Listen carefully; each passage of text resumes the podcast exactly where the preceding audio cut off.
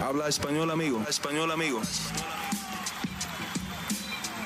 Damas y caballeros, están escuchando Hablemos MMA con Danny Segura. Muy buenos días mi gente, bienvenidos al episodio número 77 de Hablemos Live. Les habla Dani Segura, el host de este programa, como ustedes ya saben también, periodista en el lado inglés para MMA Jump. Y bueno, eh, episodio número 77 de Hablemos Live. Ya vamos que más de un año, ¿no? Ya nos acercamos a dos años de este programa que se inauguró a principios del 2022. Y bueno, en marcha seguimos, a veces un poquito más tarde, pero seguimos por lo general todos los miércoles bien juiciosos aquí a las 9 de la mañana, hora este, hora de Miami. Y, bueno, em, hoy día estoy haciendo el programa en Miami, pero el próximo lo estaré haciendo desde España. Entonces, eh, ahí para los que están de pronto viviendo o visitando en Madrid, eh, voy a estar en Madrid. Eh, me voy mañana jueves y voy a estar hasta el 8 de octubre, entonces es un buen de tiempo. Y, y, bueno, voy a hacer un episodio por allá. He pensado de pronto hasta hacer un meet si hay suficientes personas interesadas, podríamos hacer esto, hasta un episodio en vivo, no sé. Pero ahí déjenme saber ustedes eh, en los comentarios. Más adelante voy a buscar una forma de pronto eh, ver si, si, les interesa algo de, de, este tipo. Pero bueno, en fin. Em, bueno, eh, un episodio donde raramente, muy rara, tenemos, o bueno, no tenemos un evento de UFC el fin de semana. Siempre estamos viendo hacia atrás de lo que pasó eh, el fin de semana pasado y adelante el fin de semana que viene. Llevamos 12 semanas, 12 semanas consecutivas de eventos de UFC. Y por fin tenemos aquí un descansito. Digo por fin porque esto significa que yo voy a estar trabajando todos los fines de semana, hasta los sábados, hasta las 2, 3 de la mañana, cubriendo estos eventos para MMA Junkie. Y yo y mis colegas llevamos 12 semanas consecutivas en esto. Entonces, por fin nos llega un poquito de un break, un poquito de un descanso. Amamos UFC, amamos eh, cubrir el deporte, eh, pero sí a veces se pone pesado. Entonces, eh, pueda que sea un, un, episodio un poco calmado, ya que no, no estaremos hablando de resultados de eventos ni de previas. Eh, pero de todas maneras hay bastantes cosas que siguen pasando en el mundo de las artes marciales mixtas a pesar de que no tengamos eventos de qué hablar. ¿Vale? Entonces, bueno, gente, eh, ¿qué tenemos en la agenda por ahora? Porque pueda que eso cambie con las preguntas del live chat. Por ahora iremos a hablar acerca de Israel Azaña, ya que em, salió culpable de manejar ebrio en Nueva Zelanda y, bueno, los detalles de eso creo que son, eh, pueda que sean un chin alarmantes dependiendo de cómo vean eh, la situación. También hay muchos detalles que no sabemos, obviamente. Eh, pero bueno, estaremos hablando de eso, que fue una de las noticias más grandes de, de esta semana. Igualmente hablaremos de un par de peleas o un trío de peleas que se anunciaron para los últimos dos pay-per-views del año, pero principalmente una que se anunció para el último pay-per-view del año de UFC 296 entre Tony Ferguson y Paddy Pimblett. Parece que esa pelea ha causado bastante controversia. Y bueno, parece no, ha causado bastante controversia en, sí, en, el medio. Y, bueno, eh, hablaremos de, ese combate detalladamente en unos minutos. Y bueno, por ahí también hay otras preguntas más eh, de la pestaña de la comunidad pero bueno, ya, ya hablaremos de eso un poco más tarde. Entonces, como siempre, gente, les recuerdo, si están viendo en vivo o en repetición, denle un like al video si son tan amables, un comentario también ayuda bastante. Compartan este video, este canal con sus amigos. Igualmente, si no están suscritos, eh, suscríbanse, es totalmente gratis. Y aquí les tenemos bien, bien eh, informados del mundo de las artes marciales mixtas. Eh, perdón eh, les estemos bien informados aquí en el mundo de las artes marciales mixtas eh, en el canal. Entonces, em, bueno, nada. Ahora sí, sin más espera, hablemos MMA.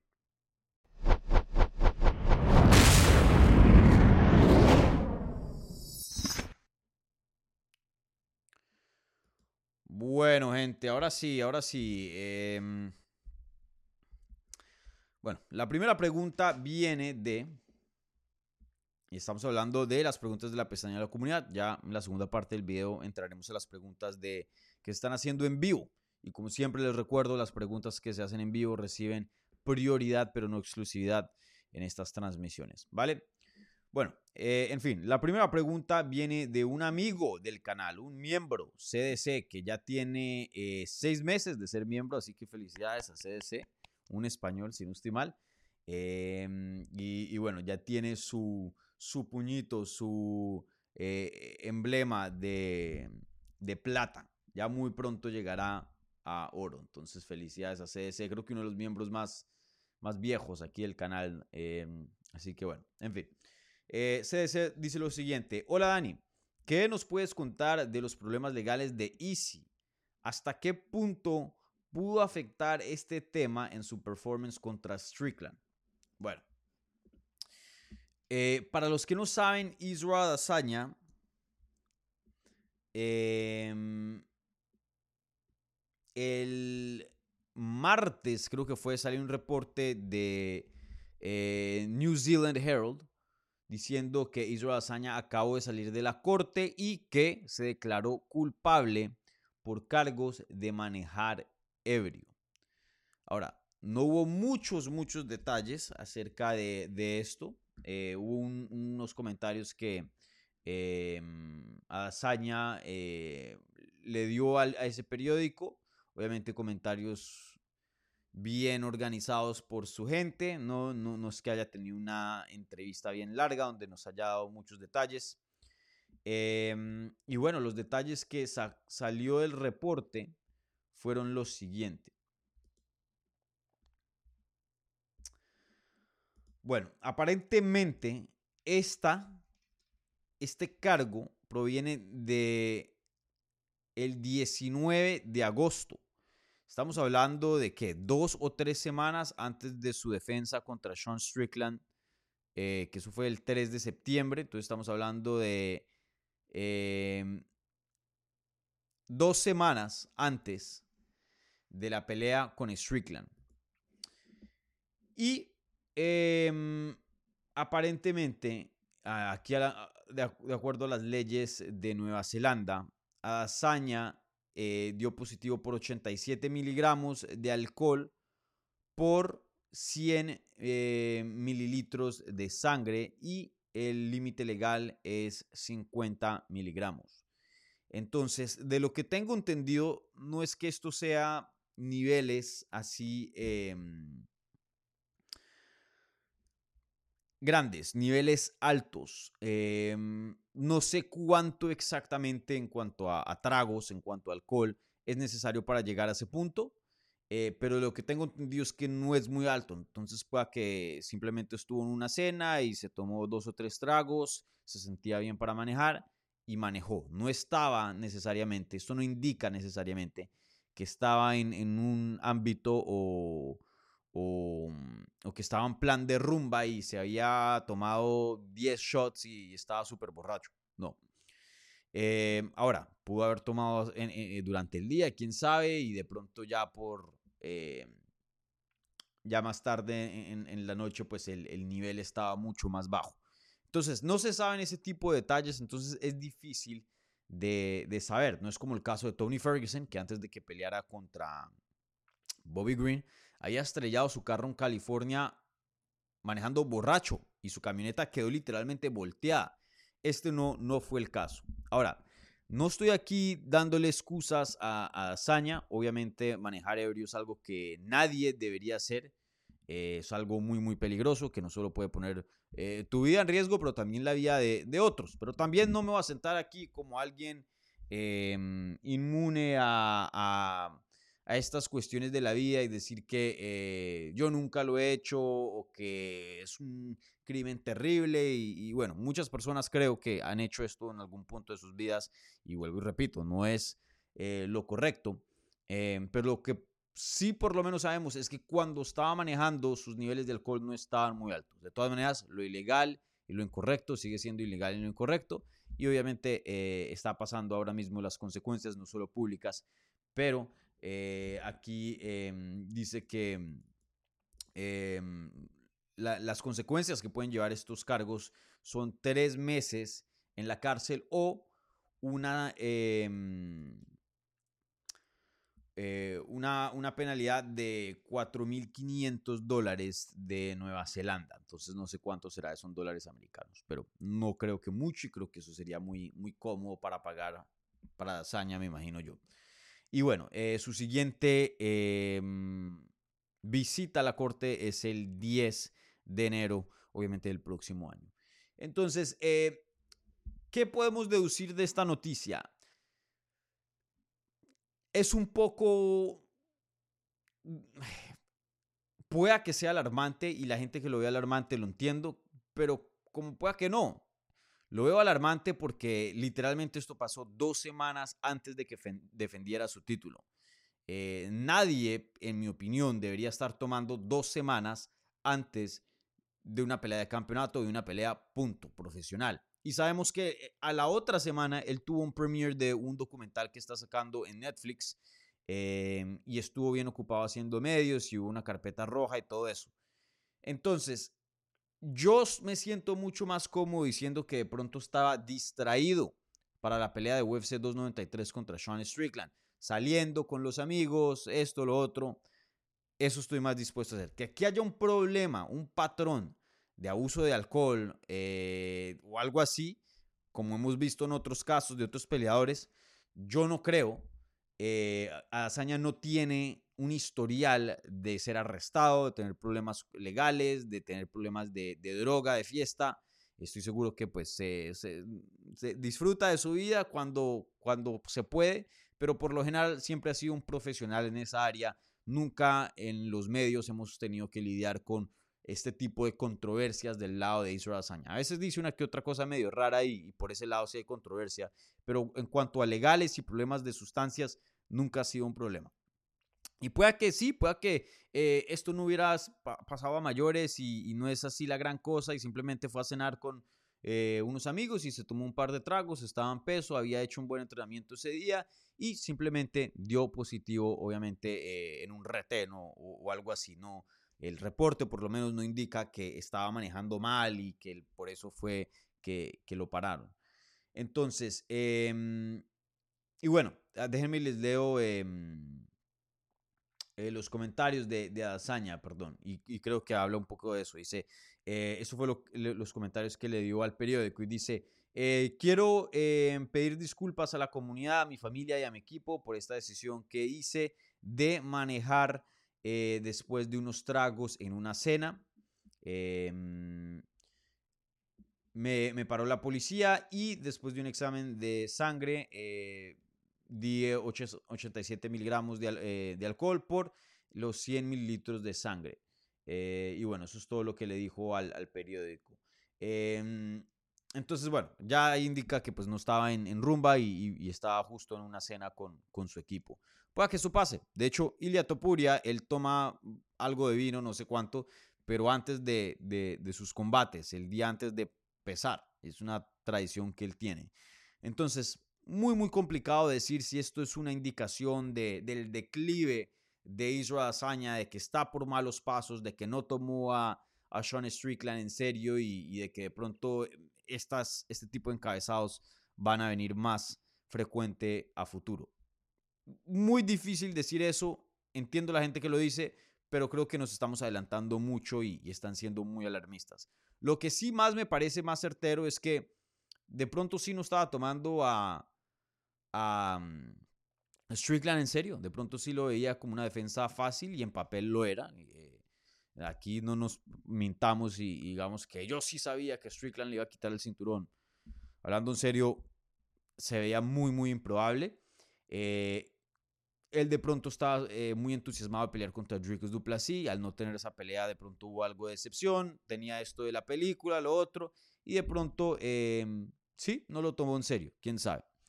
Eso sí, yo puedo decir, me siento más en decir con, con este cargo. Eh, que le vino a, a Dazaña. Pero bueno, eh, todo es muy temprano. Creo que el 10 de enero, cuando tenga nuevamente su, su, cita en la corte, creo que más detalles vendrán en cuanto a, mm, a las conversaciones. De pronto hay un video del policía con un bodycam, quién sabe.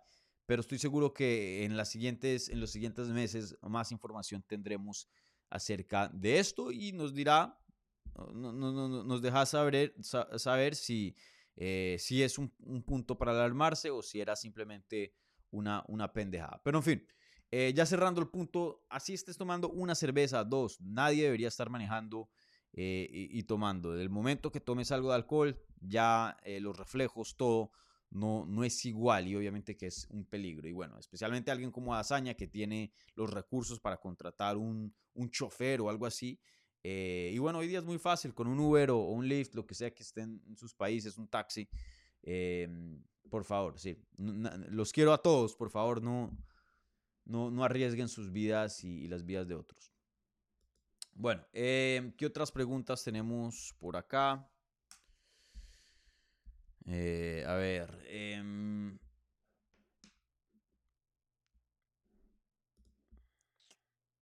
bueno, ahora sí hablemos de, Ferguson y, y, Pimblet.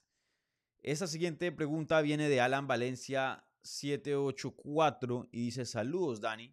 ¿Qué opinas entre el match entre Tony Ferguson contra Paddy Pimblet? ¿Qué tanto le ves a. Eh, perdón, qué eh, chance le ves a Tony de ganar? ya que en lo personal considero que este peleador es más fácil, entre comillas, en comparación a los últimos que ha enfrentado. Eh, bueno, eh, sí, eh, he visto mucho, mucha crítica de, de este combate en redes. a muchas personas no les gusta esta pelea, pero ¿cuál es la alternativa? les pregunto yo. Para mí, en mi opinión, después de la pelea de Bobby Green, Tony Ferguson se debió haber retirado. De hecho, después de la pelea contra Nate Diaz se debió haber retirado. Ahora, él sigue pensando de que va a ser campeón ya casi a los 40 años de edad y con seis derrotas consecutivas, eh, que lo veo muy improbable.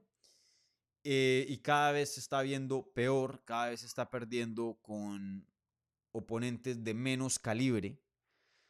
Eh, si él decide seguir peleando, yo creo que esta probablemente es la mejor alternativa para él.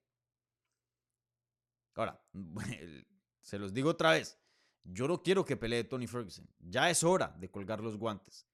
Pero si UFC le va a dar una pelea de más y él quiere hacer esa pelea de más, ¿qué otra pelea tiene sentido en las 155 libras fuera de alguien como Paddy Pimblet? De pronto puedes encontrar una como Jim Miller, y aún yo pienso que Jim Miller es mucho más jodido que Paddy Pimblet. Y de pronto hay una que otra pelea que tiene un chin, bueno, no voy a decir un chin más de sentido, pero que tiene también sentido. Pero yo sí creo que esta con Paddy Pimblet es el combate que más tiene sentido para Tony Ferguson. Y muchos lo ven, ah, no, claramente aquí estamos viendo lo que UFC está haciendo. Los de UFC aquí alimentando a, al león jovencito con Tony Ferguson, el veterano viejo de nombre que ya está de salida. Sabemos exactamente lo que está haciendo UFC. Sí, eso, eh, parte de eso es verdad y eso es el deporte. En algún punto los veteranos van a tener que pelear con los jóvenes y a ver si se pasa la antorcha o no. A ver, así como eh, Gage le tocó pelear contra Fisiv y claramente Gage dijo, no un momentico, yo sigo siendo top, aquí me dejan en, en, entre el, el top 5. Eh, e, es, así funciona el deporte, así funciona esta compañía y, así funciona todos los deportes de combate. Eh, para esta pelea a mí me encanta, me, me, me, gusta, teniendo en cuenta que Tony Ferguson va a pelear, ¿no? De todas las posibilidades creo que esta es la mejor para Tony Ferguson. ¿Por qué? Porque Paddy Pimblet no es un Michael Chandler, no es un Benio Dariush, no es un Charles Oliveira, ni se acerca. También no es un Bobby Green ni un Nate Díaz. Es un paso mucho más bajo que ese nivel de peleador. Ahora, lo que sí se queda igual es el nivel de fama. Tony Ferguson no está peleando contra un peleador desconocido en las preliminares. Probablemente le van a dar cartelera estelar y esta es una pelea grande. todo mi respeto al colombiano eh, Chris Gutiérrez, que peleó contra Frankie Edgar. Esa sí es una pelea jodida. Chris Gutiérrez, por lo menos por ahora, en esta etapa de su carrera, no es muy conocido. Metieron a Frankie Edgar en las preliminares y Chris Gutiérrez es jodidísimo y pega durísimo. Esa sí es una manera de despedir a un veterano mal, fea. Aquí en este momento a Tony Ferguson le están dando una pelea ganable porque Paddy Pimblett no es el crack que mucha gente piensa que es y tiene nombre grande y va a tener un puesto importante y va a ser celebrado y resaltado como lo debería ser el nombre de Tony Ferguson en esta pelea contra Paddy Pimblett. Es una pelea bien vistosa, bien mediática. Entonces, Paddy Pimblett también no es un peleador que por más de que sea bueno en unas áreas, no es un peleador que va y te va a noquear y te va a causar un pocotón de daño. Claro que él tiene algunos knockouts en su récord. De hecho, en su, en su, debut de UFC creo que, que noqueó. Pero por lo general, él es conocido por su grappling, por su toma de espalda. Entonces, esta es una pelea que va a tener una posición importante en la cartelera. Una pelea llamativa, de nombre. Aquí Tony Ferguson no está peleando con un desconocido. Va a estar en cartelera estelar va a ser un paso más abajo comparado a, al nivel de oponente, eh, lo cual estaba peleando previamente, que eso es bien, que estaba bien necesitado. Para mí esta pelea tiene todo el sentido del mundo. De hecho, este tipo de peleas fueron las peleas que le debieron dar a Tony Ferguson después de esa paliza que tomó contra Justin Gagey. Él estaba necesitado de un tune-up. Pero no, le dan matón tras matón tras matón y le acortaron la carrera. Una carrera que ya de por sí estaba llegando a su fin. Le acortaron la carrera con el matchmaking y eso pasa. Y hoy día se encuentra en una posición que yo pienso que es irreversible. Contra Bobby Green y contra Nate Díaz, especialmente contra Nate Díaz, yo daba un chance. Bueno, ahora sí es una pelea más fácil. Esta es la oportunidad de reinventarse. Esta es la oportunidad de poder eh, cambiar su fortuna. Pero ya ha sufrido dos derrotas contra oponentes que en ese entonces Nate Díaz no estaba en los rankings ni tampoco Bobby Green. Y hoy día se topa con su tercer peleador que no está en los rankings con Paddy Pimblett. Entonces, yo de hecho pienso que esta es una pelea bien ganable para Tony Ferguson. Todavía no voy a hacer predicción y me voy a reservar eso para, para futuro me gustaría ver eh, un poquito, o, me gustaría ver detalladamente los últimos combates de estos dos peleadores antes de, darles una predicción. Por ahora, más o menos, creo, creo que me voy con Tony, pero no, todavía no, no, no es algo así, una predicción eh, segura. Em, pero sí, creo que esta pelea es muy pareja. Aquí creo que la puede ganar eh, Paddy Pimble teniendo, siendo un peleador más joven, más fuerte, físicamente más grande creo que él tiene ahí un camino para hacer lo que hizo Beniel Dariush, lo que hizo Charles Oliveira, de llevar a Tony Ferguson al suelo y en el suelo buscar la toma de espalda y someterlo. De hecho, Bobby Green lo sometió y Bobby Green es un striker. Eh, creo que eso es posible. Pero también puedo ver, porque Tony Ferguson tiene buena lucha, cómo Paddy Pimblett, y Paddy Pimblett no tiene buena lucha, cómo Paddy Pimblett se le dificulta llevar la pelea al suelo y de pie, pensaría yo, porque Pimblett no es muy bueno de pie, que Tony Ferguson tiene ahí la ventaja. Entonces veremos cómo se da este combate el 16 de diciembre en UFC 296. Pero yo pienso que esta pelea era la mejor pelea que le, podrían dar a Tony Ferguson eh, en estas alturas de su carrera. No entiendo la crítica alrededor de este combate.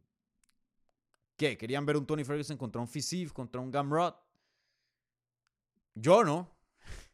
Francamente, yo no. Eh, denle el peor peleador posible a Tony Ferguson con el nombre más grande posible. Y creo que esto atina a Paddy Pimblett, en mi opinión. No, eh, la, crítica a este combate sí me cogió por sorpresa. No sé por qué. No sé por qué a muchas personas no, no le gustaron. Ahora, si tu problema es que no, te gusta que Tony Ferguson esté peleando, estoy de acuerdo contigo. Ahí estamos de acuerdo, pero esa no es la realidad. Tony Ferguson quiere seguir peleando, UFC está dispuesto a darle otra pelea, entonces bajo esas circunstancias sí creo que es la mejor opción para el ex campeón interino.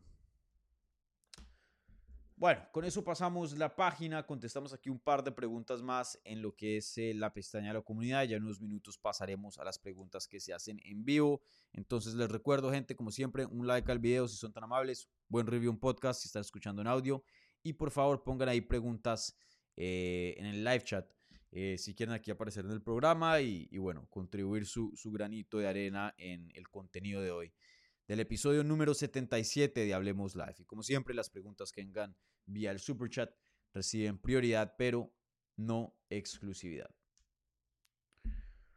Bueno, eh, ¿qué más hay por acá?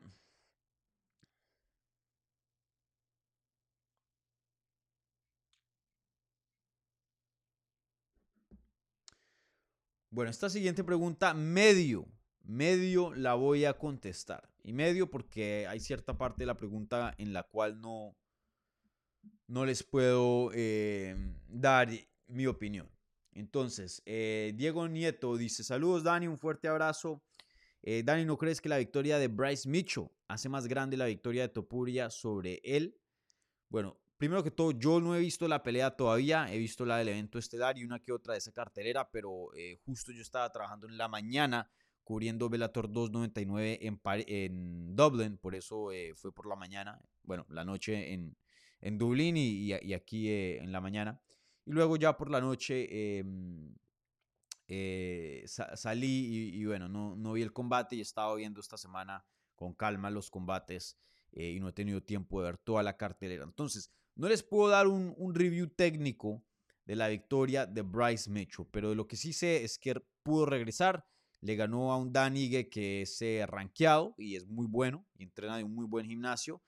Eh, tuvo medio una entrevista medio extraña, no común.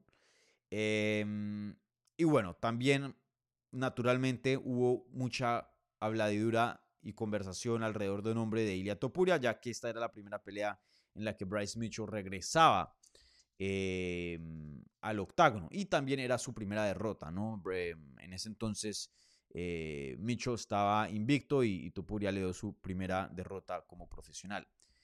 Em, claro que sí, eh, esto es eh, algo muy, muy típico de las artes marciales mixtas y de los deportes de combate y de, los deportes en general, ¿no?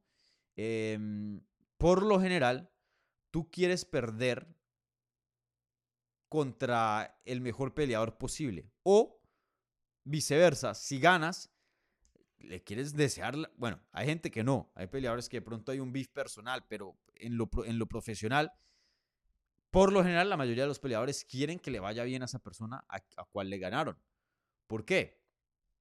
Pues es muy simple. Em, es como,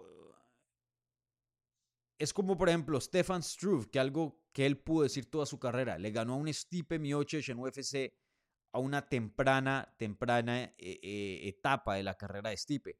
Y Stipe de ahí llegó a ser campeón, y el campeón de peso pesado más exitoso. Y por muchos años, eh, Stefan Struve podía decir, hey, yo le gané a Stipe Miocic, si yo llego a montar una rachita, yo quiero la revancha, yo le gané a él. Y tenía, tenía ese argumento por encima de muchos contendientes que habían peleado con Stipe y habían perdido. En el caso de, de Ilya, si Bryce Mitchell le llega a seguir ganando a gente, Ilya puede decir, miren a quién le gané. Miren qué tan bien Bryce Mitchell se está viendo. Miren qué tan bueno es. Em, en, el, en, el, caso, por ejemplo, de Tony Ferguson, que creo que eh, ahorita que estábamos hablando de Tony Ferguson, creo que es muy eh, útil para ejemplo de estas conversaciones. Hoy día una victoria sobre Tony Ferguson no es lo mismo. Y en algún punto sí tenía algo de peso. Por ejemplo, un Benio Dariush decir, yo le gané a Tony Ferguson, pero después verlo perder contra Bobby Green, si es que llega a perder contra Paddy Pimblet, esa victoria va a pesar mucho menos. Por lo menos en los ojos de los fanáticos. Los fanáticos van a decir, sí, le ganaste a un Ferguson, pero Pimblet también le ganó, Bobby Green también le ganó. Le quita algo de mérito, por más de que sea justo no, ya eso, pues eh, yo en lo personal no, pero hay cada quien pero no se puede negar que le quita algo de que le quita algo de, valor, ¿no? Em, Entonces, sí, eh, claro que la, la, victoria de Topuria se ve aún más dominante porque Topuria le pasó por encima, lo atropelló eh, y nadie le ha podido hacer eso a Bryce Mitchell. Ahora, Bryce Mitchell no es que sea el, el, el, peleador más eh, comprobado, más, más retado, ¿no? Él ha tenido pues eh, nada más un par de, de, peleas grandes como la de Edson Barbosa, la de Topuria y esta de Danigue. Ya el resto, eh, déjenme ver, veo el récord de, de, Bryce Mitchell. Eh, no es que haya peleado así con, con los más top, ¿no? Pero aún así, Edson Barbosa no le pudo hacer lo que Ilia Topuria hizo. Danigue no pudo hacer lo que Ilia Topuria hizo. Em, entonces, claro que sí, esta, esta victoria de Ilia Topuria está envejeciendo muy bien. Está envejeciendo muy, muy bien. Y bueno, Bryce Mitchell está pidiendo una revancha. Si vieron, ahí puse un video en, en, el canal. Bryce Mitchell está pidiendo una revancha contra Ilia Topuria y dice que no cuenta. Parece que esa es la, la, moda ahora, decir que eh, una derrota no cuenta y desvalidar el resultado oficial otorgado por eh, el gobierno de un estado de, de Estados Unidos. Increíble. Eh, pero bueno, y quién sabe si sigue ganando. Yo no le veo tanto potencial a. Creo que Bryce Mitchell está entre los mejores 10 del mundo, que es un logro gigante. ¿no? Aquí no le quiero quitar nada de crédito.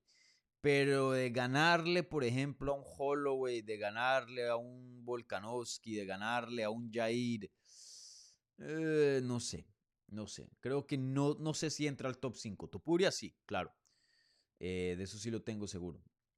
Entonces no sé si, si llegue a haber una revancha a futuro, quién sabe de pronto en unos años, eh, cuando ciertos nombres de la división se vayan, ya que están más viejitos, pueda que él ocupe uno de esos puestos y, veamos una revancha. No creo que es loco, porque muchas personas decían, no, qué locura. Te...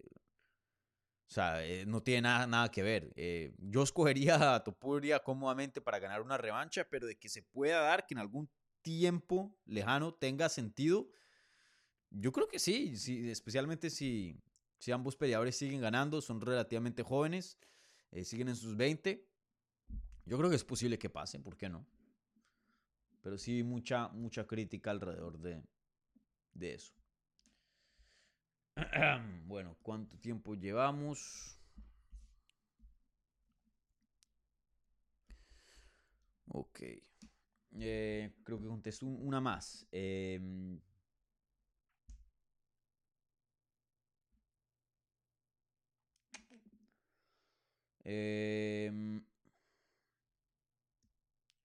bueno, hablando de Topuria, este, sigamos hablando de Topuria, ¿vale?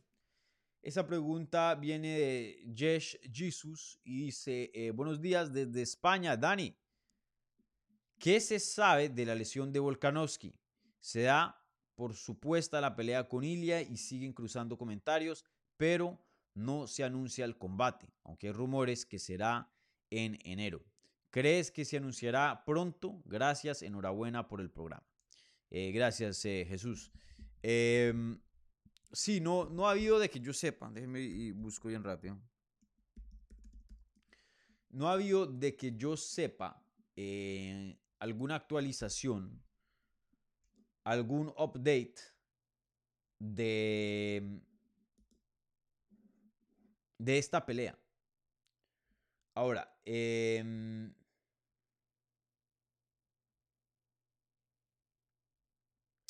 Creo que, que sí, Volkanovski había puesto en Twitter, si no estoy mal, de me cercioro, algo como que le habían preguntado de que cuándo quiere regresar y había dicho que enero eh, le suena bien. Eso fue lo que había dicho Volkanovski. Ahora, eso pues es un tweet, ¿no? No sé qué tanto peso le podemos poner a un, un tweet. Pero sí, él, él, publicó una foto el 26 de septiembre, entonces literalmente ayer fue y, puso enero, me suena bien. Y puso ahí un trofeo de, campeón y puso ahí una foto de él con el, cinturón. Eh, probablemente se da en enero, probablemente el primer pay-per-view del año, que será UFC 297. Esta pelea obviamente no la pondrían en, lo que es un Fight Night. Dudo que se dé en España como muchos de ustedes de pronto esperaban. Ya a estas alturas creo que se hubiera anunciado algo o se hubiera em, sí, si hubiera eh, mencionado algo, también no creo que Volkanovski esté dispuesto a, como campeón, a defender en territorio enemigo. Eh, y, yo creo que sí, eh, Ilia Topuria es el que sigue, es lo más obvio, no hay nadie más en la división. Yo sé que eh, Holloway viene de ganarle al zombie coreano, pero le preguntaron a, Dana White acerca de, Holloway hace unas semanas atrás y no estaba muy convencido en darle una cuarta pelea, ya estando 0 y 3 con, el campeón. Y, francamente dijo, no sé, la verdad no sé qué le pueda seguir a, a Holloway, pero ahí veremos. Y sí, todo apunta, apunta para Topuria, es que no hay nadie más. Em, y no es que no haya nadie más también, pero Topuria ha hecho ya lo suficiente para merecer una pelea de campeonato. Es la pelea más interesante, más grande que se puede hacer en esa división, en mi opinión, más grande que una cuarta pelea contra Holloway, por más de que Holloway ya tenga eh, un legado grande y bastante recorrido dentro de la compañía.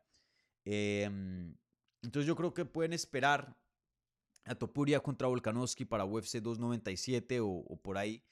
Eh, en enero. Yo creo que es muy, muy probable. Ya sabíamos que la cirugía que había, eh, se había hecho en la mano Volkanovski no era muy, muy seria, muy grave.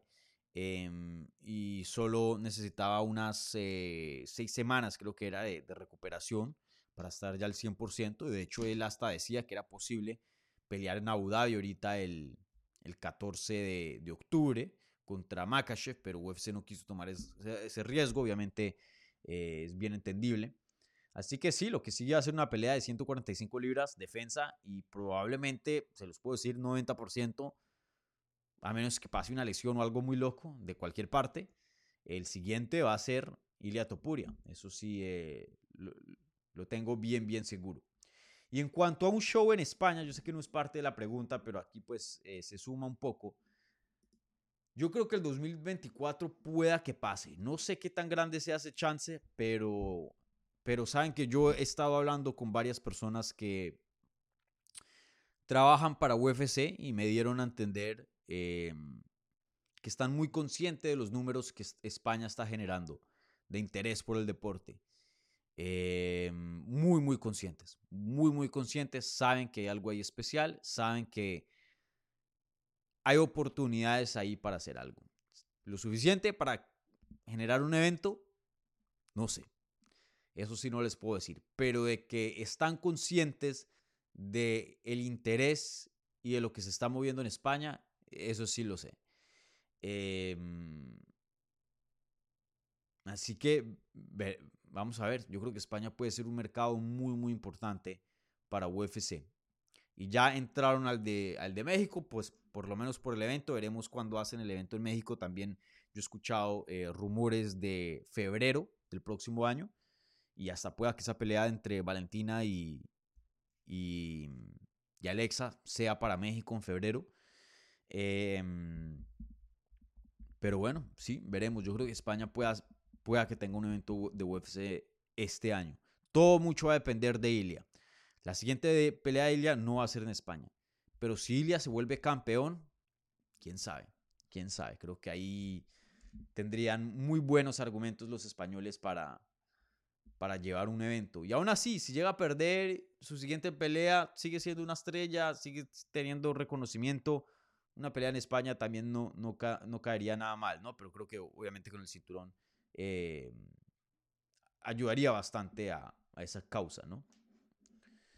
Bueno, eh, con eso voy a cerrar aquí preguntas de mm, la pestaña de la comunidad. Ahora voy a pasar a las preguntas que se están haciendo en vivo. Entonces, eh, gente, les recuerdo, por favor, si son tan amables, un like a este video, un buen review en podcast si están escuchando en audio. Y si son nuevos, bienvenidos, suscríbanse aquí al canal para más contenido sobre las artes marciales mixtas en español. ¿Vale? Bueno, eh, ahora voy a pasar las preguntas que se están haciendo en vivo, entonces bien puedan y pónganlas ahí en el live chat.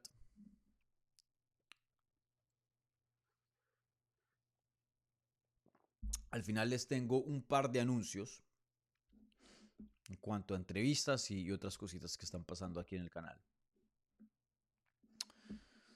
Bueno, eh, como siempre, aquí el super chat recibe prioridad, entonces... Em,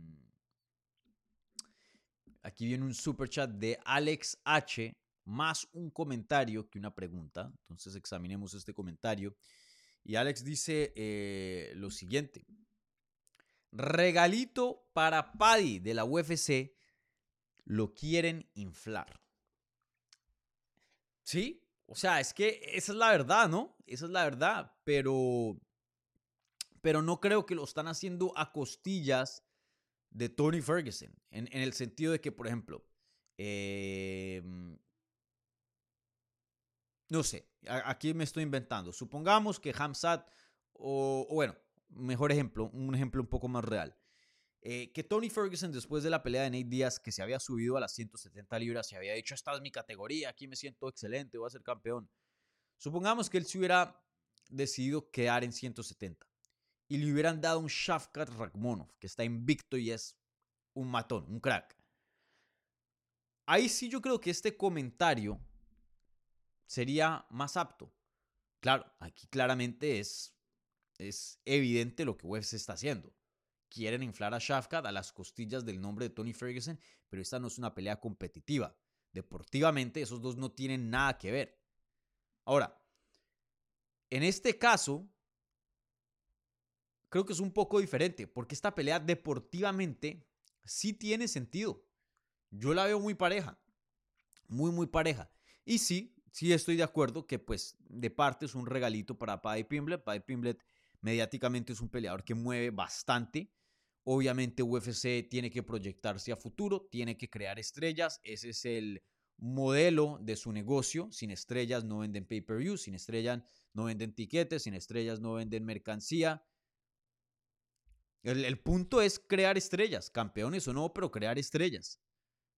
Que por lo general los campeones terminan siendo las estrellas, claro, usualmente hay un interés de ver el mejor peleador eh, del mundo, ¿no? Ver al Messi, ver al Cristiano Ronaldo. Pero también hay muchas personas que quieren ver es a un peleador que tiene un estilo llamativo, que tiene una personalidad interesante. En este caso, Pai Pimblet. Entonces, esta pelea es perfecta, tiene todo el sentido, es competitiva, es justa, esa es la palabra, es una pelea justa para Tony Ferguson. Y a la misma vez hacen el trabajo que UFC tiene que hacer, que es crear estrellas. Y aquí veremos, porque claramente este es el oponente más jodido de la carrera de Paddy Pimblet. Yo pienso que Ferguson es más difícil que Jared Gordon, yo pienso que Ferguson es más difícil que Jordan Levitt. Eh, hoy día Tony Ferguson, sí, pueda que no, no, yo no pienso que está entre los 15 mejores del mundo, no creo que está rankeado, pero, pero que es el peor peleador de 155, también no lo creo. Em, y yo creo que técnicamente Ferguson es superior a Pimblet. Ahora, hay otros aspectos ahí que pronto pueda que, que, que le den un resultado a favor a Pimblet, especialmente el millaje. Pero, pero sí, gente, ¿no? A mí, yo no tengo problema de esta pelea, pero, pero sí, obviamente aquí le están dando una pelea favorable en cuanto a, bueno, favorable no, pero están dando una pelea eh, mediática, una pelea de alto calibre, con un nombre bien reconocido a Pimblet para hacerlo crecer y, que su estrella, su poder de estrella siga bien alto y, y siga creciendo. Y, y bueno, aquí lo interesante es esto. Dos cosas. Si llega a ganar Paddy Pimblet, ¿contra quién pelea? Porque ya después de ganarle un Tony Ferguson a un ex campeón interino, alguien con el prestigio de Tony Ferguson, porque sí, viene una mano de derrotas, pero Tony Ferguson sigue siendo Tony Ferguson. Ya me imagino que se le abren las puertas, a, se le abren las puertas a los rankings. O, o haces una revancha contra Jared Gordon no sé si la gente esté dispuesta a, un paso menos, ¿me entienden? Entonces, si ya estamos hablando de los rankings, a menos de que Paddy Pimblet se vea como un matón contra Ferguson y nos muestre nuevas habilidades, que no creo y no espero, pero claro que pueda que sea posible. Em, si llega a ser así, si, si pasa lo que esperamos que va a pasar, yo no le doy ningún chance contra alguien rankeado. Y, con, y ahí contra quién lo pones va a ser muy interesante cómo va a ser el matchmaking si llega a ganar. Igualmente va a ser muy interesante el matchmaking de Pimblet si llega a perder. Si a estas alturas llega a perder contra Tony Ferguson. Qué pena, pero ahí sí podemos decir con confianza, no tienes, no tienes con qué para ser campeón. No, no, no tienes. Si a, si a estas alturas no le puedes ganar a un Tony Ferguson de 40 años con seis derrotas consecutivas, qué pena. Y, estando en tu prime físico, y suena duro y difícil, pero la verdad, qué pena, pero no vas a ser campeón en 155. No lo vas a hacer. Y punto. Eh, desde ya yo pienso que no proyecto a Paddy Pimblet para esas, pero también no, no podemos descartarlo. Técnicamente está invicto dentro de UFC. Pero sí, también va a ser muy interesante qué pasa con ese poder estrella si llega a perder contra Tony Ferguson. Se desaparece completamente, va a haber interés y contra quién lo pones. Ahí sí yo creo que la revancha contra Jared Gordon tendría sentido, pero pero no sé. Muy muy interesante la carrera de Pimblet. Pimblet tiene en esta pelea contra Tony Ferguson tiene que demostrar un mejorío a su juego, tiene que mostrar un nuevo nivel, porque el poder de estrella está ahí, pero va a ser muy dependiente de resultados.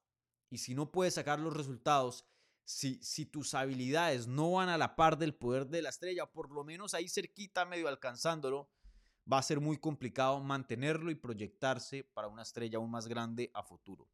Tienes que ganar peleas, punto. Así funciona este juego. Muy, muy interesante. Eh, pero sí, sí, Alex, un, regalito ahí para, para Paddy Pimblet. Todavía Paddy Pimblet tiene, tiene las eh, rueditas en la bicicleta. Pero si le llega a ganar a, Ferguson, esas rueditas se las quitan. Y ya queda montando bicicleta, montando bicicleta. Y veremos si se cae o no. Pero, pero sí, estas, estas, este es el último empuje con rueditas para, para Paddy Pimblet. El último. Bueno, eh, ¿qué más hay por acá?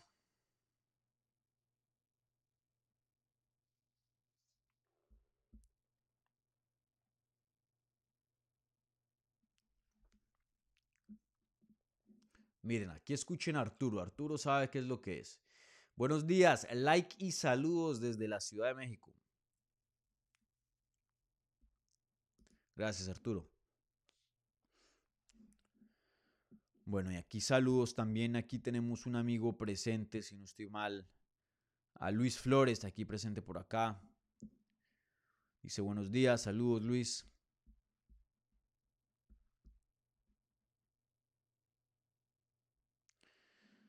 Bueno, aquí tenemos otra pregunta del super chat y viene de Antonio Pereira y dice, eh, buenos días, eh, ¿quién gana entre eh, Jair y Chitkase? Uf, eso sería una peleota. Em, de hecho, Giga no tiene pelea. Él le ganó reciente. ¿Quién fue que le ganó? Se me olvida. Eso fue, pasó hace como un par de semanas. Él le ganó a Alex Caceres. Eso fue a quién le ganó. Yo creo que esa pelea, de hecho, sí tendría sentido. Alex Caceres, eh, perdón, eh, Giga Chikase contra Jair Rodríguez. Y sería un peleón. Yo pienso que gana Jair. Yo creo que Jair tiene más poder. Eh, Giga es un poco más convencional. Mm, no quiero decir más técnico, eh, más técnico de pronto al, al, punto de vista tradicional, pero Jair tiene un nivel muy, muy alto, pero Jair es mucho más impredecible, más dinámico eh, es un mejor atleta en cuanto a, a, su velocidad, su poder, su agilidad, en mi opinión. Eh, tiene más poder y tiene más aguante, pienso yo. Eh, y un poco más completo, porque Jair tiene takedowns, no los usa mucho, pero tiene takedowns y tiene buen jiu-jitsu. Giga en esa área no es que sea muy bueno. Yo me iría con, con Giga, pero esa pelea de hecho me encanta. Muy, muy buena idea, Antonio. Eh, tiene sentido para ambos peleadores en este momento de sus carreras. Yo lo haría si fuera UFC. Y un peleón, un peleón que te abre una cartelera de pay-per-view facilito, facilito, facilito, facilito. Me encanta esa pelea. Muy, muy buena. Muy buen comentario ahí. Y gracias también por eh, el super chat. Bueno, eh, ¿qué más tenemos por acá?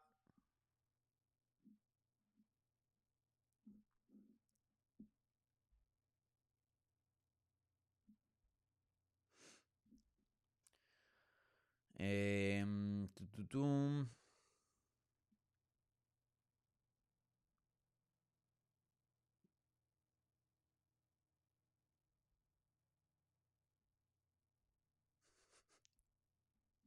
Aquí dice eh, Duncan, eh, son tempranísimos tus shows, compas. Bueno, me preparo el desayuno mientras escucho. Para España no, para los de España son como, ¿qué? Las, las, son seis horas. Deben ser como las 3 de la tarde por allá. El problema, a mí me gustaría hacer este show más, más tardecito, tipo, mi horario ideal sería por ahí 12, 11, 11 de la mañana, 12, 12 de la tarde, hora este, hora de Miami, o de pronto hasta 1 de la tarde.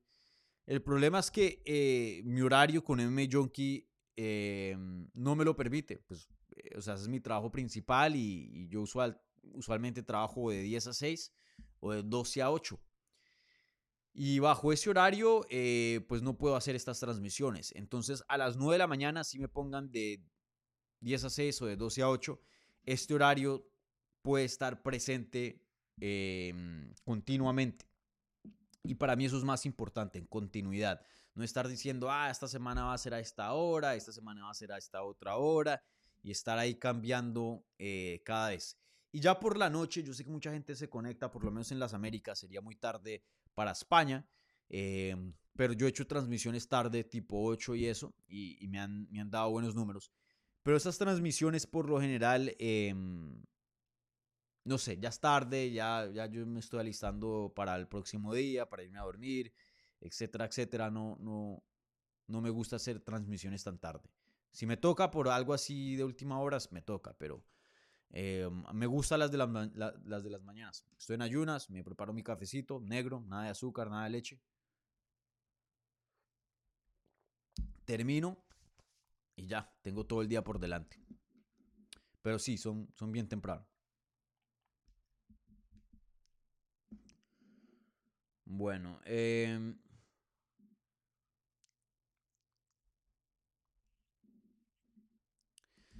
David dice, Olani, ¿será que UFC busca, perdón, revivir el hype de Paddy con esta pelea? Después de su última pelea se apagó. Eh, ¿Se apagó algo? Claro que sí. De hecho, me atrevería a decir de, de la carrera de UFC de Paddy Pimblet, que ya lleva que él hizo debut en el 2021, creo. En el Apex. Todavía se sentía, todavía estábamos muy cerca de la pandemia. Em, él hizo su debut en septiembre del 2021, sí. Ya lleva cuatro peleas. De esas cuatro peleas, de estos em, dos años que lleva en la compañía, me atrevería a decir que su poder de estrella está al nivel más bajo que ha estado en toda su carrera de UFC. Había mucho hype para su debut. Esa pelea contra Casula Vargas en Londres, pues la finalizó y, fue, y ese show de Londres fue gigante y ahí su, su, poder de estrella estaba lo más grande. Le gana Jordan Levy también rápidamente em, en Londres, también eso fue increíble. Y luego pelea contra eh, Jared Gordon, una pelea relativamente aburrida que para mí perdió y para muchas personas perdió ese combate. Creo que fue un claro 29-28 para Jared Gordon. Eh, ganando el primero y segundo asalto de lo que me acuerdo. Y luego pues tiene sus comentarios que a la, a fanaticada no, le gustó, diciendo que no, que él ganó claramente, eh, se vio muy mal eh, deportivamente y luego pues tiene una cirugía creo que en el pie y ya lleva por fuera desde, desde diciembre del 2022. Em, entonces va a ser un año literal em, desde la última vez que peleó. Sí, hoy día el nombre Paddy Pimblet sigue causando interés, pero está lo más bajo que ha estado en toda su carrera de UFC. Y sí, esta es una gran oportunidad para revivir eso. También, eh, y lo digo desafortunadamente, si Tony Ferguson se llega a ver terrible y lo llega a finalizar Paddy Pimblet, recuerden que va a haber una, una, parte de la fanaticada, y no creo que 100% eh, de esta parte no creo que va a ser el 100%, pero creo que sí va a ser una gran parte de los casuales, de los que no siguen el deporte em, semana tras semana, que no saben la mala racha de Tony Ferguson. Y el broadcast, la transmisión de UFC, por lo menos en inglés, que eh, yo las veo por lo, por lo general en inglés, no es como una transmisión de fútbol o de otros deportes que a veces son un poco más imparciales y, te dicen las cosas como son. aquí acomodan las transmisiones y, entiendo, ¿no? No, son transmisiones... Eh, esta gente trabaja para UFC, ¿no? Entonces van a hablar muy bien de Tony Ferguson. Chance mencionan la mala racha y van a haber comentarios de acá, pero de todas maneras las estadísticas van a estar ahí. Una de las rachas más grandes que hemos visto en la, en la historia de las 155 libras. Ex campeón interino. Miren a todos los nombres que le ha ganado. Esto, lo otro. Y va a haber una gran parte de los casuales de que no, no entienden o no, no tienen el concepto de quién es Tony Ferguson hoy día en el 2023. Y van a decir, wow, Pimble le ganó a un ex campeón eh, esto, lo otro. Y, el hype pueda que, no sé si regrese a las alturas de Londres, porque lo que vimos en Londres fue muy especial, pero sin duda creo que va a crecer muchísimo.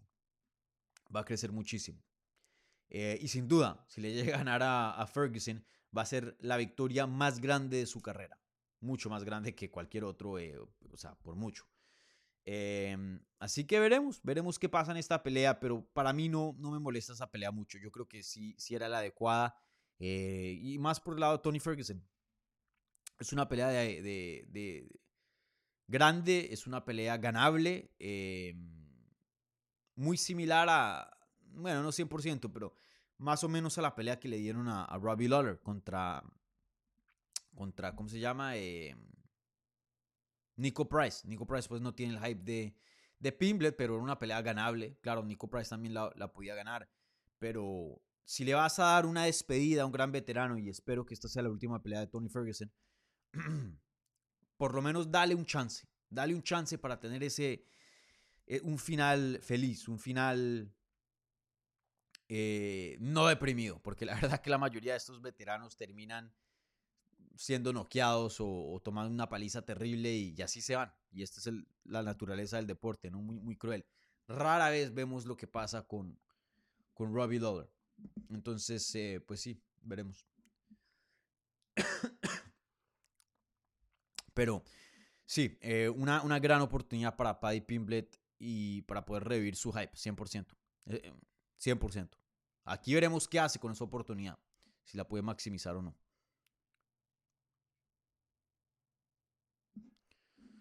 Bueno, gente, ya llegamos a la hora. Em,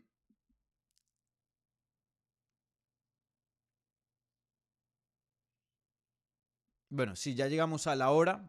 Eh, voy aquí a cerrar el programa. No, no hice preguntar la transmisión, se me olvidó, qué pena. Em, pero bueno, para la próxima. Pero bueno, eh, un par de anuncios. Un par de anuncios antes de cerrar. Eh, el primero like, suscríbanse si no están suscritos, buen review en podcast si están escuchando esto en audio, por favor, ayuda muchísimo y compartan este programa. Ya llegamos a 25 mil suscriptores la semana pasada, eh, un logro bien, bien grande para este canal. Em, así que bien, bien contento por eso. Yo creo, creo que este año podemos terminar con 30 mil, creo que es muy posible. Así que lo voy a meter, pero también mucho de eso eh, cae en las manos de ustedes, ya que pues sin ustedes no hay, no hay canal, ¿no? Entonces, eh, por favor, compartan este programa, este canal, eh, para poder seguir creciendo. La mejor manera es siempre eh, por voz, por recomendación, ¿vale? Bueno, les recuerdo, hice una entrevista con Edgar Chaires que publicó ayer. Edgar peleó Noche UFC contra Daniel Lacerda. Fue el peleador que tuvo al otro en la guillotina. Supuestamente lo finaliza, luego llega a un, un contest la pelea por un error, una falla del referí, entonces estuve ahí hablando con Edgar acerca de, su pelea medio rara, de ahora la revancha el 14 de octubre, de su experiencia de pelear en Noche UFC, igualmente hablamos bastante de, fútbol, eh, nos reveló ahí el equipo de Brandon Moreno, porque en la semana de Noche UFC en el panel le habían preguntado, ¿cuál es tu equipo de la liga MX y, no quiso decir, quiso mantenerse, y entendible, eh, en una posición neutral, quiso ser el, Suiza, ¿no? De, México. Pero yo ahí esculqué y nos reveló Edgar Chaires eh, el equipo de Brandon Moreno, entonces ahí está en la entrevista, ¿vale? Y bueno, Edgar Chaires eh, también hablamos de fútbol europeo y otras cositas ahí, entonces muy buena entrevista, vayan y, la chequen si si, si tienen tiempo. Eh, también eh, tengo una entrevista hoy, de hecho, en unas horas, con Lupi Godínez. Lupi Godínez viene a pelear en Noche UFC, consiguió una victoria muy, muy importante. Em, después de esa victoria, entró a los rankings de UFC en 115 libras y ahora ya tiene un combate. Va a pelear contra Tabata Richie. Entonces estaremos hablando de esa pelea, eh, que es una pelea grande, igualmente de su experiencia en Noche UFC y, también em, cómo se siente haber entrado a los rankings. Entonces pueden, esa, pueden esperar esa entrevista pronto. Yo creo que publica mañana jueves. Vale. Y también otro anuncio, como les había mencionado, eh, mañana jueves por la noche me voy a España y voy a estar en España hasta el 8 de octubre. Em, no sé, pueda que no haga nada, pueda que sí. Sin duda este programa lo voy a hacer la próxima semana desde España, desde mi Airbnb. Em, no sé a qué horas, porque ya voy a estar bajo hora española, que es eh, un cambio bastante brusco.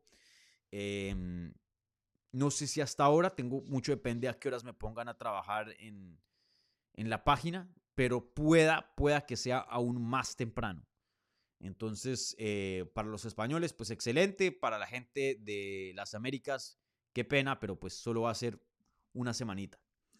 Eh, solo un episodio. Pero les dejo ahí saber para que estén atentos al cambio de hora, porque sí va a haber un, cambio de hora. No creo que la haga esta, a esta hora este programa. Por ahí va a terminar siendo a las 7 de la mañana, pienso yo, o algo así. Em, hora este, hora de Miami.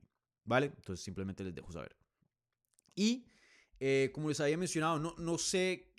Miren, España me ha dado un cariño, me ha dado un cariño increíble en este canal. Eh, Gran parte de la audiencia de este canal es española. De hecho, la audiencia más grande de este canal es española. No sé por qué. Yo he comparado métricos con otros creadores de contenido de español en el espacio, em, que también cubren eh, deportes de combate y, muchos tienen Estados Unidos, México, también España grande, pero no sé por qué a mí específicamente España ha sido un, un canal donde, donde no sé, he resonado. Ahí los misterios de YouTube. Pero bueno.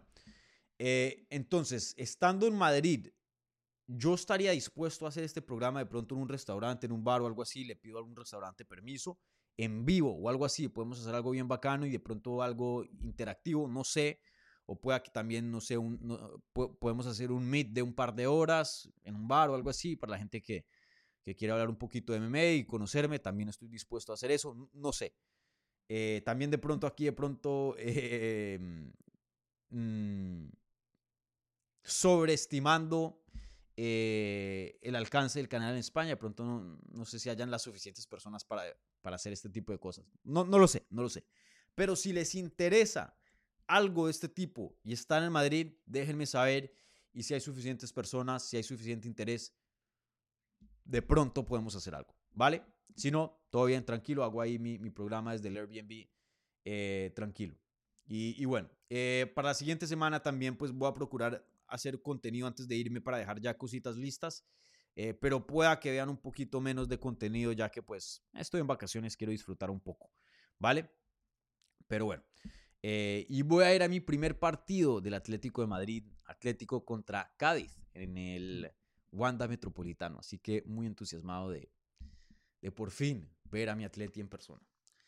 Bueno, gente, eh, ahora sí, con eso cierro el programa. Como siempre, eh, gracias a toda la gente que participó en la pestaña de la comunidad, igualmente la gente del live chat, especialmente la gente que apoyó aquí con el super chat. Saludo a todos los amigos que estuvieron presentes. Como siempre, síganme a mí en todas las redes, especialmente esta semana que voy a estar ahí en España, eh, en arroba Dani Segura TV y eso es D-A-N-N-Y Segura TV. Eso es en Twitter, Instagram y Facebook. También pueden seguir al programa, arroba Hablemos MMA, en esas mismas plataformas más TikTok.